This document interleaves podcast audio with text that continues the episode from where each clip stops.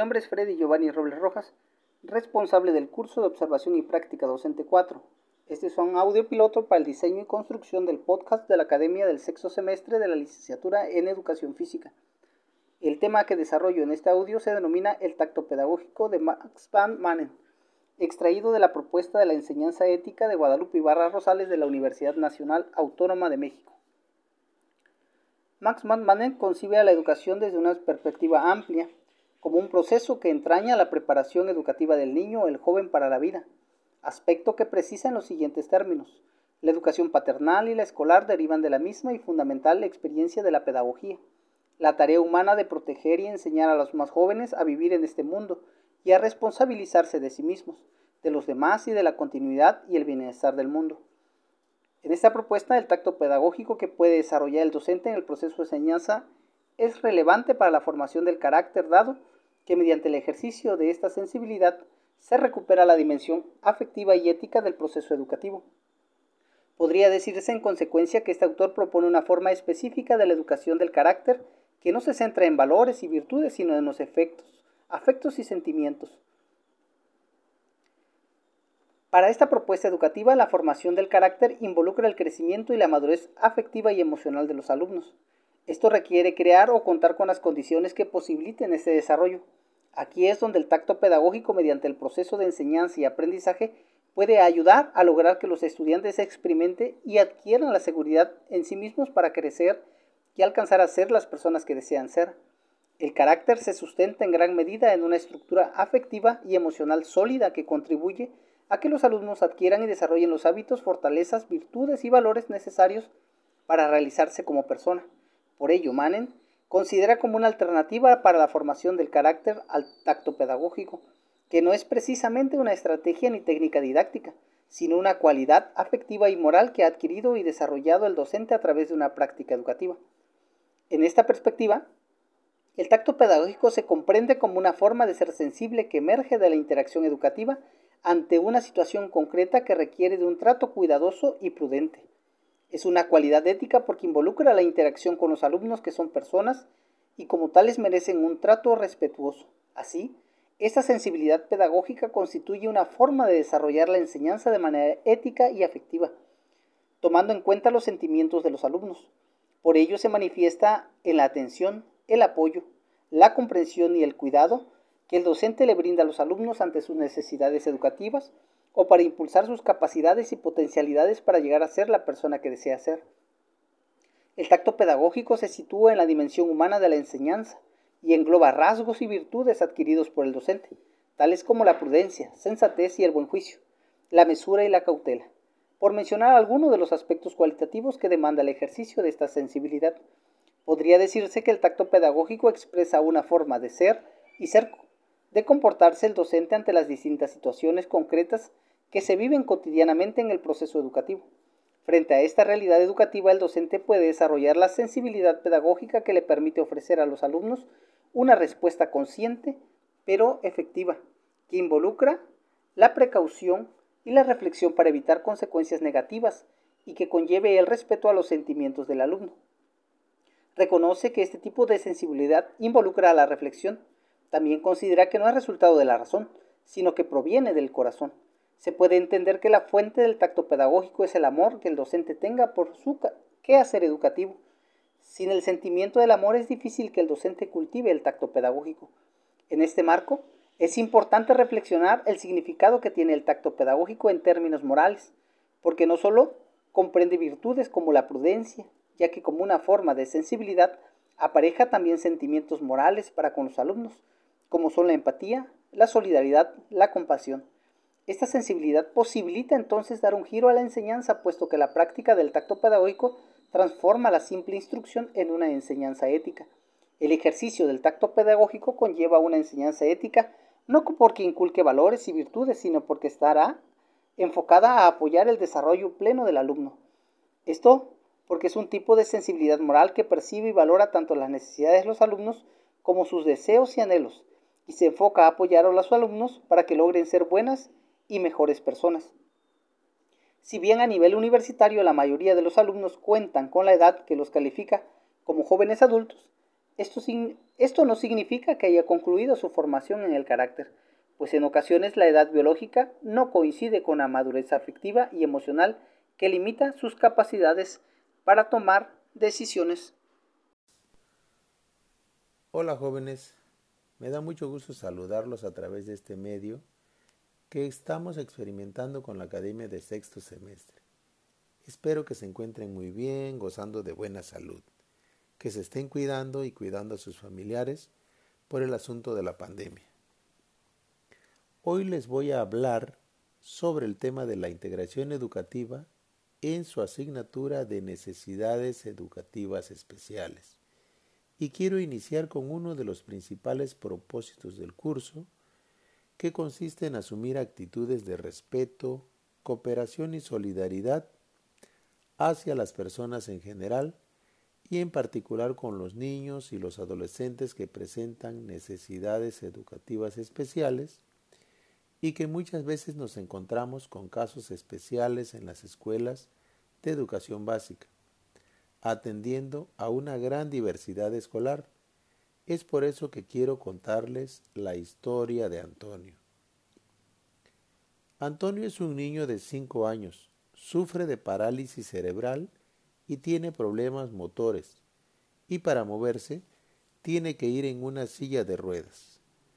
Antonio está integrado en una escuela regular y tanto para su maestra como para sus compañeros de clase, Antonio es un niño exactamente igual que todos los demás. Tiene una discapacidad motora, va en silla de ruedas, pero eso no le impide ni jugar, ni leer, ni compartir bromas.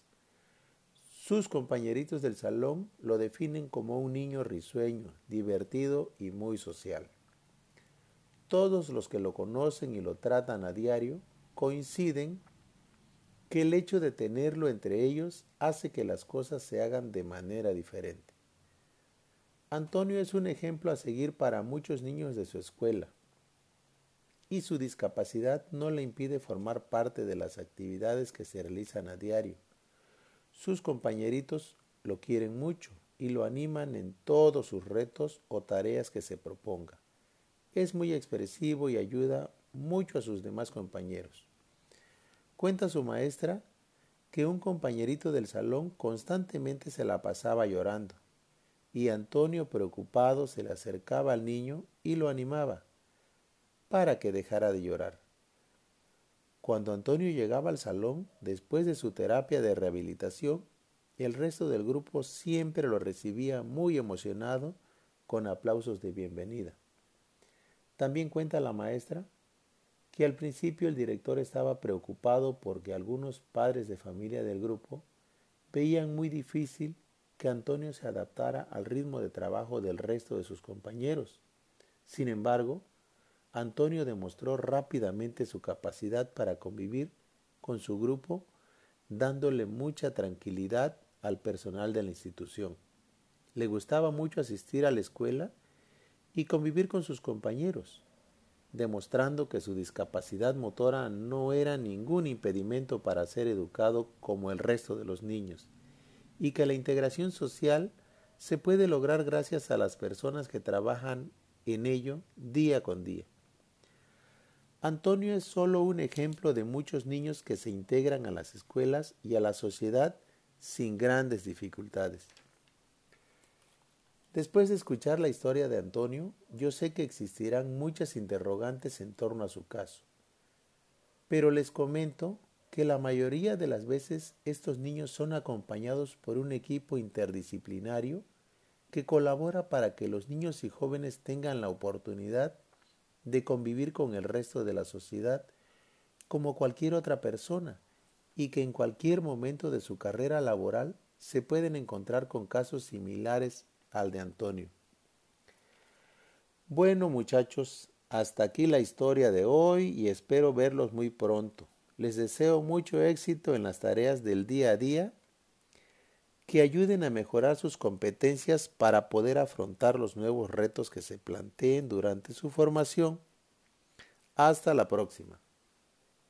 Hola, ¿qué tal? Muy buenos días, alumnos de la licenciatura en Educación Física.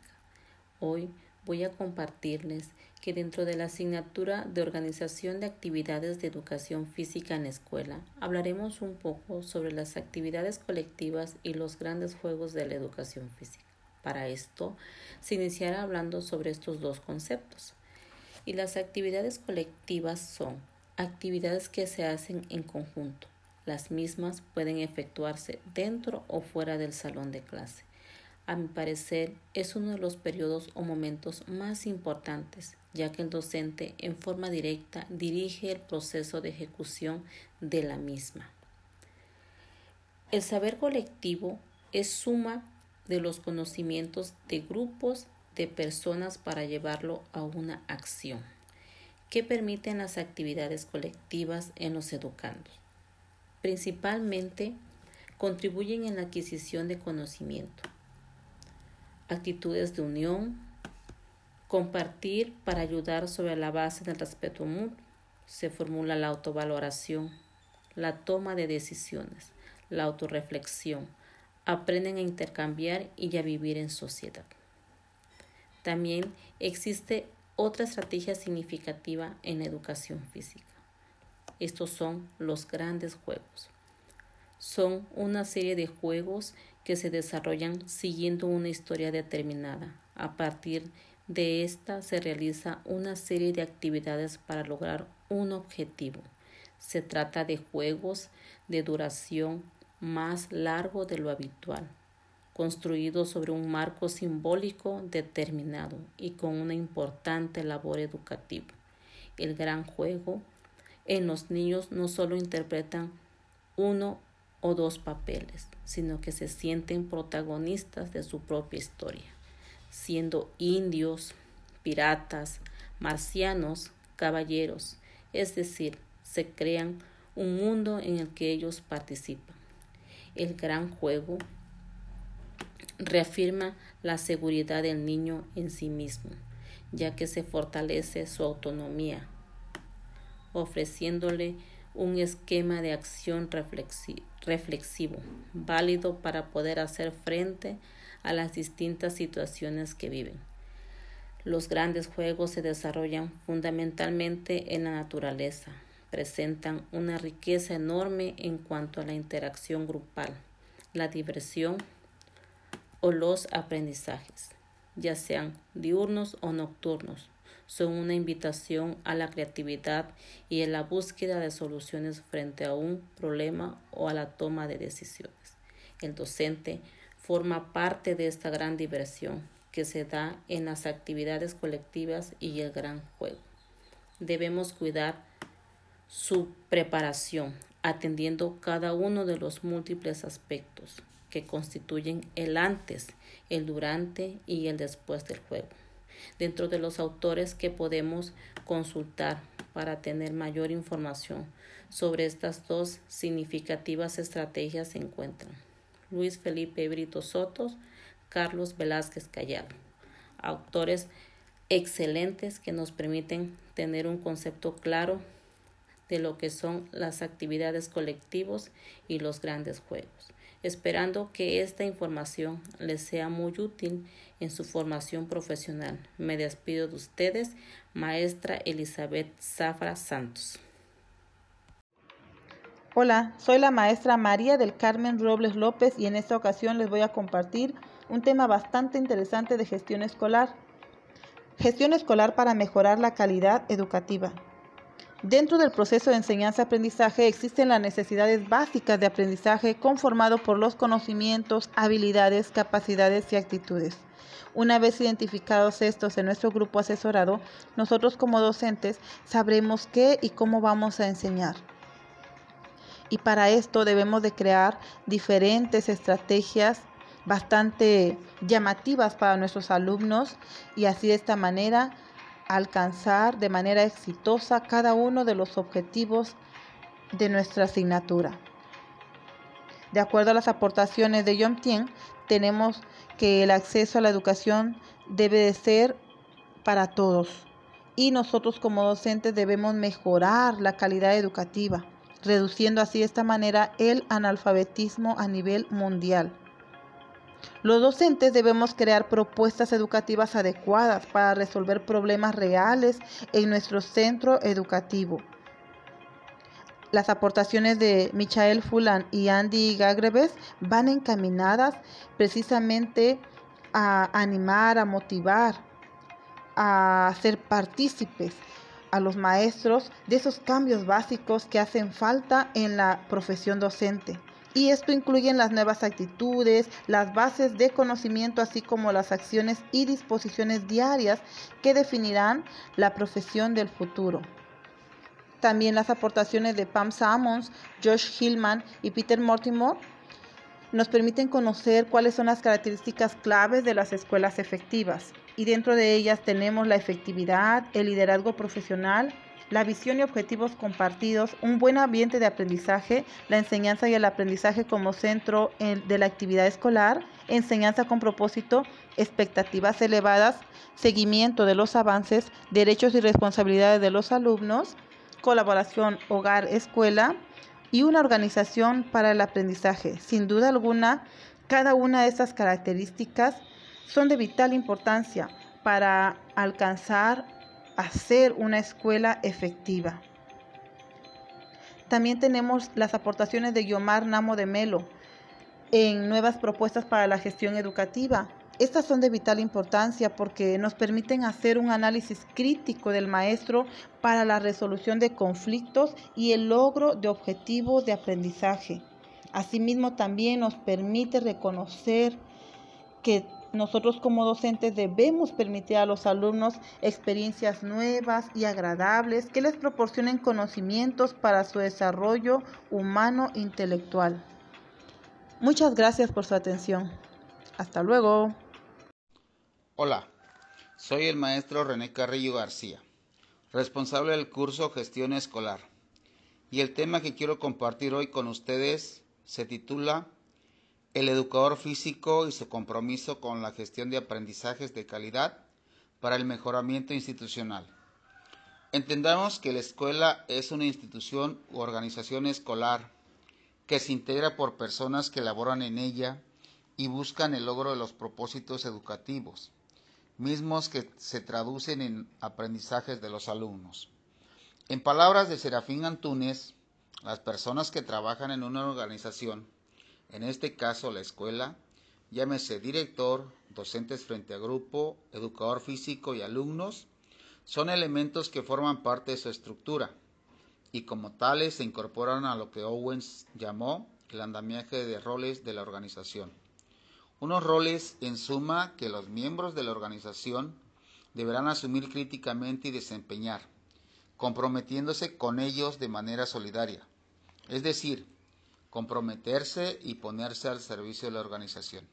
Para ello, Ramona aboga por la exigencia de la renuncia a los planteamientos personales del educador físico en beneficio de la acción colectiva ya no más trabajos individualizados ni del educador físico ni de los docentes de grupo y buscar realizar un proyecto globalizador donde todos se comprometan y realicen diferentes roles, ya de educador, organizador y coordinador de los diferentes proyectos, de tal manera que la educación física y los propósitos de ésta se puedan vincular con los propósitos de la educación básica.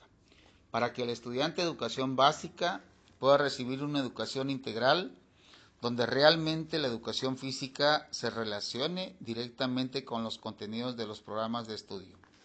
Para ello, Jacibe Fortoso dice que desde la educación física se debe contribuir a satisfacer las necesidades de aprendizaje de todos los alumnos, desarrollando actividades pertinentes y articuladas con las acciones, que de manera general se planean en la escuela para lograr los fines educativos.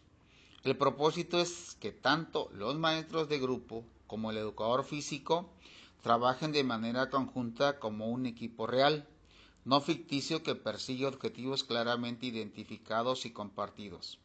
Que el educador físico conozca el programa de actividades del maestro de grupo para que sepa cuáles son los propósitos de cada asignatura así como los aprendizajes esperados y a partir de ello diseñar su planeación y sus actividades ayuden de manera objetiva al desarrollo de las competencias lingüísticas, matemáticas, etc., mismas que se van a reforzar en el aula de clases para el logro de los aprendizajes esperados y los propósitos de la institución educativa.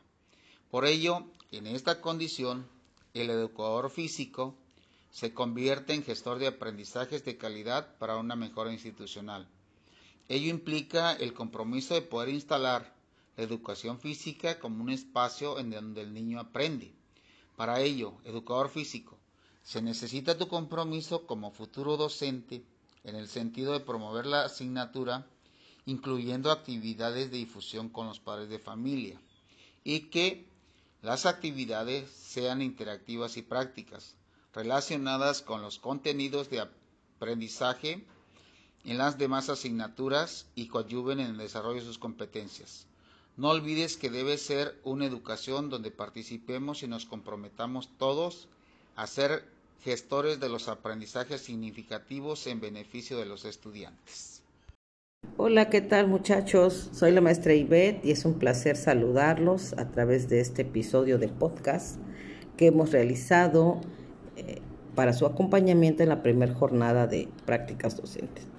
En esta ocasión, y como parte de los temas que podemos trabajar en la materia de asignatura regional, les presento a donde fueres, haz lo que vieres, adaptándose al contexto social. Es pertinente, pues, hacer mención que dentro del contexto rural es necesario reconocer, ¿verdad?, el panorama general de la zona a través de sus características relevantes, los indicadores de desarrollo y de crecimiento de la ciudad. Obviamente hay que reconocer la diversidad social, económica y cultural en las áreas urbanas. Esto, ¿cómo lo vamos a poder lograr? Pues con el conocimiento del entorno urbano propio, ¿verdad? Los diferentes estilos de vida de la población y la dinámica y estructura de las familias y la diversidad de alumnos que cursan la educación básica en los espacios urbanos de, en este caso, de Huatulco. Las escuelas urbanas y su masificación como ejemplos de caso, es decir, vamos a reconocer que hay una composición heterogénea y compleja, las repercusiones de los problemas sociales en el mundo escolar, el papel de los maestros en la formación de los educandos que provienen de contextos urbanos. Eso es importantísimo porque recuerden que ustedes ya tuvieron una primera experiencia en un contexto rural. Y eh, otro de los panoramas que vamos a, a reconocer es cómo detectar en las escuelas las necesidades educativas que presentan los niños y los adolescentes que viven en el medio urbano. ¿Cómo lo vamos a detectar? Pues a través de la observación y del análisis de los ritmos de desarrollo de los alumnos de educación básica, su desempeño académico y motor, y el enfoque que tienen sobre el cuerpo y su corporeidad. Relación con los estilos de vida de las familias urbanas. Y ahí es donde nosotros vamos a detectar que no, eh, aunque no hay un una distancia muy grande, pero sí hay diferenciaciones entre un contexto rural y un contexto urbano. ¿Qué vamos a realizar? Pues un diálogo con los alumnos, con sus familias, con los maestros de grupo y con los directivos. Eh, herramientas que obviamente el educador físico va a utilizar para profundizar en el conocimiento de los escolares y para atender sus necesidades educativas, que es lo que nos eh, incumbe a nosotros. Es importante, pues, recordar eh, del texto el nicho de desarrollo, una conceptualización de la intersección de niño y cultura, de Charles Super y Sarah Harkness, que el nicho de desarrollo está compuesto por tres subsistemas que operan de manera conjunta, como un gran sistema y cada uno es condicionado por otras características culturales. Estos tres componentes son, uno, los escenarios físicos y sociales en los que vive el niño, dos, las costumbres reguladas de las eh, culturalmente sobre el cuidado y la educación del niño. Tres, la psicología de las personas que cuidan a los niños. Los tres obviamente comparten la función de mediatizar la experiencia del desarrollo individual dentro de la cultura. Las regularidades en los subsistemas, así como las continuidades temáticas de una etapa de desarrollo a la siguiente culturalmente definidas, proporcionan material de donde el niño abstrae las reglas sociales, afectivas y cognitivas de la cultura, tal como las reglas gramaticales son abstraídas de las regularidades del medio lingüístico. Los tres componentes del nicho de desarrollo forman el contexto cultural del desarrollo infantil.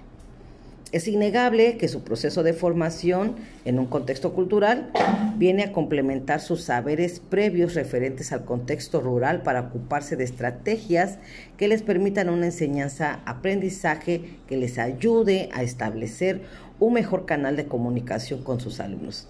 Deseo, muchachos, que las experiencias acumuladas en su jornada de prácticas fortalezcan sus competencias. Que tengan un bonito día.